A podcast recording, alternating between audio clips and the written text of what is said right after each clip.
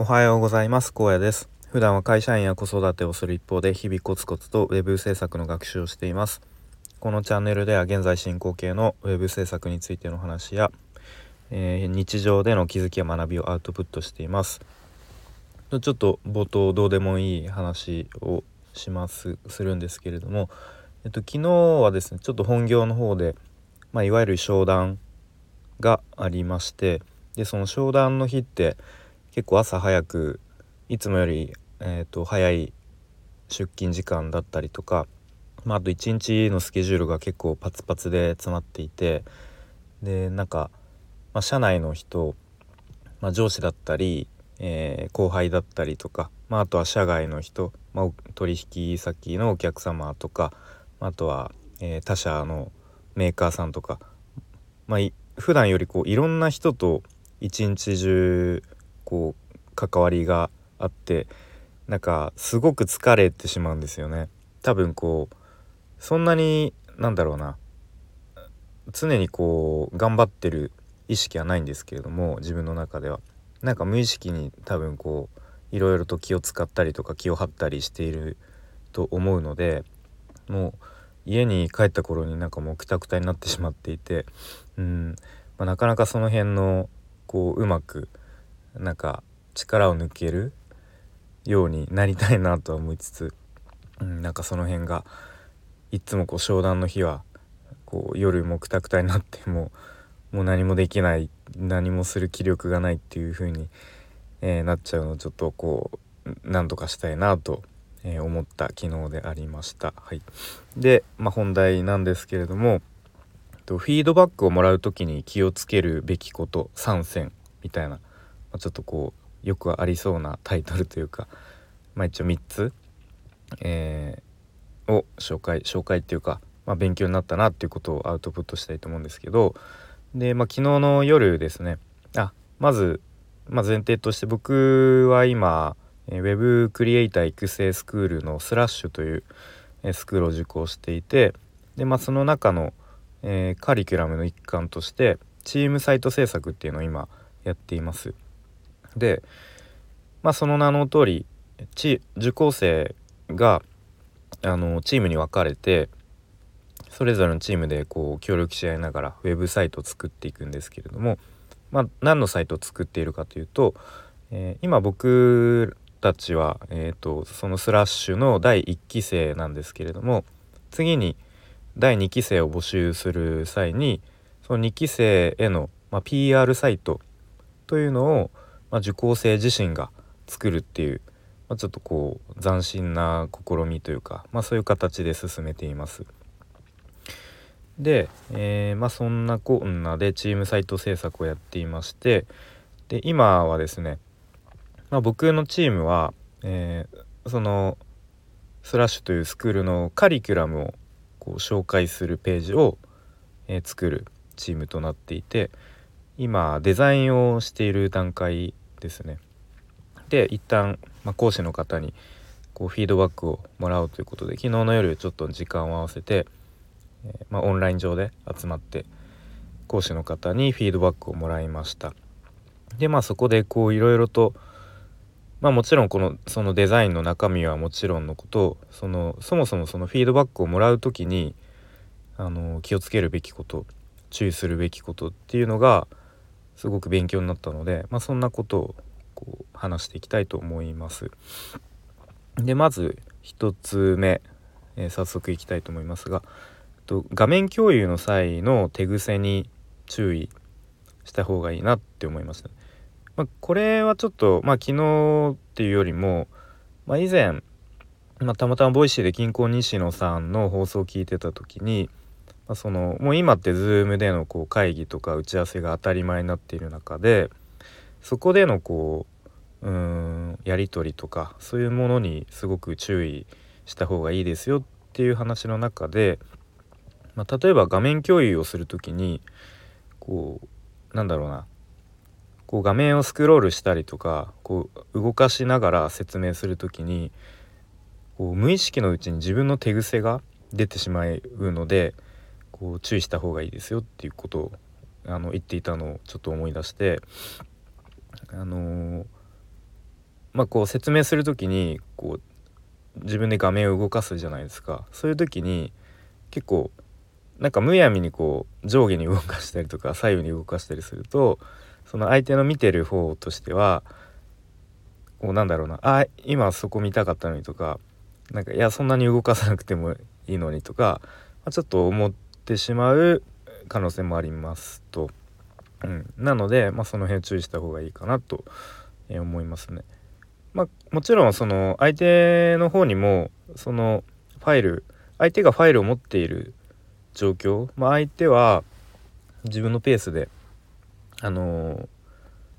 自分の環境でファイルを見れる状況だったら、まあ、それは全然あの今のようなことはないんですけれども、まあ、あくまでこの画面共有の共有の画面だけでこうみんなでこう話し合っている時は、まあ、そういうふうに手癖に注意するべきだなというふうに思いました。はい、で2つ目ですね。と説明ありきになっていないか注意した方がいいですよっていうことですね。で、まあ、昨日、まあ、じゃあ早速こうデザインを見てもらって講師の方にこう、まあ、説明をしながら見てもらったんですね。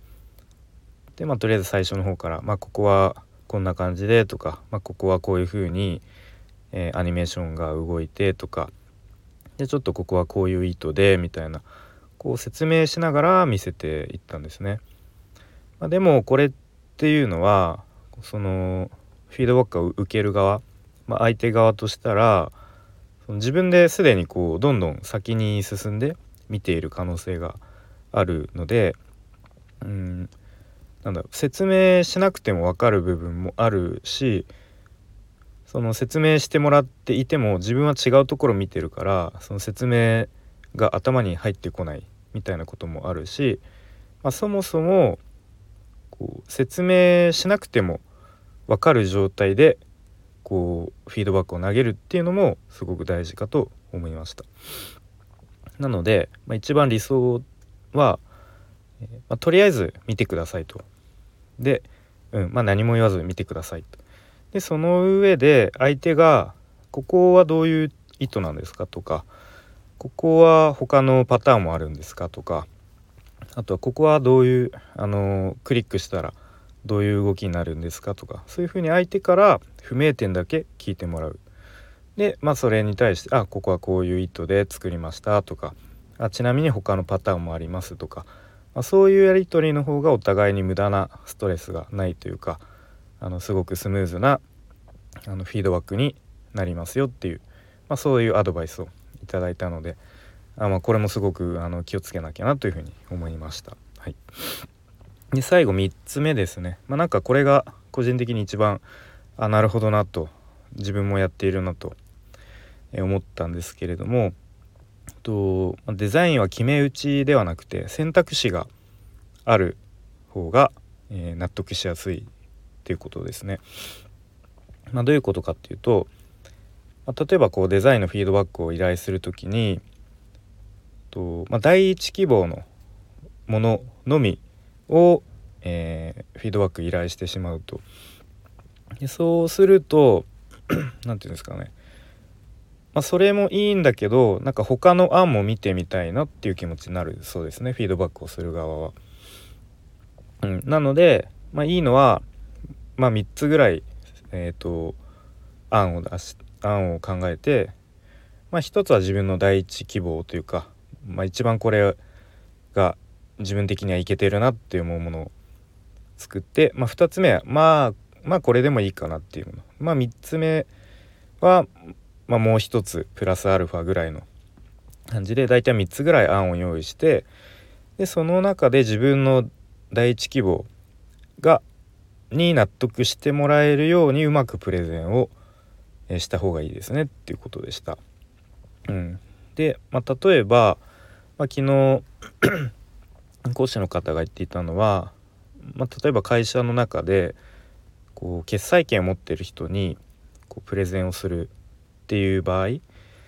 でその決済権持ってる人がちょっとこう言い方悪いですがデザインセンスがない人だったとしたら、まあ、ちょっと危険ですよね。でその決済権ある人が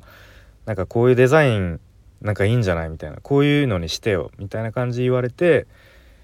まあ自分としては正直いやちょっとそれはないでしょみたいなちょっとそれセンスないなって思った場合でも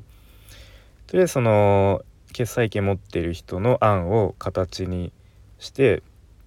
再現します。でその上で他に自分が、まあ、一番自信があるパターンも用意してで、まあ、そのプレゼンする時に、まあ、そのえっとまああなあなあなた？えっと まあそのいただいた意見で、まあ、実際にこんな形で、えー、形にしましたと。でまあこれもすごくいいと思うんですけどもそれよりなんか僕はこういうものも作ってみましたと。でなんか他のみんなもすごくこれがいいって言ったのいいって言っていたのでこちらでどうでしょうかみたいな、うん、風にすると、まあ、相手としても、まあ、自分のこう意見も、まあ、一応形にしてくれた上で、まあ、他にこうより良い案を提案してくれたみたいな形になるので、まあ、なんだろう、まあ、ちょっとこう感情的にも納得しやすいというかあの、まあ、ゴーサインを出しやすいみたいなことが、えー、あるんじゃないかと言っていましたね。うんまあ、なので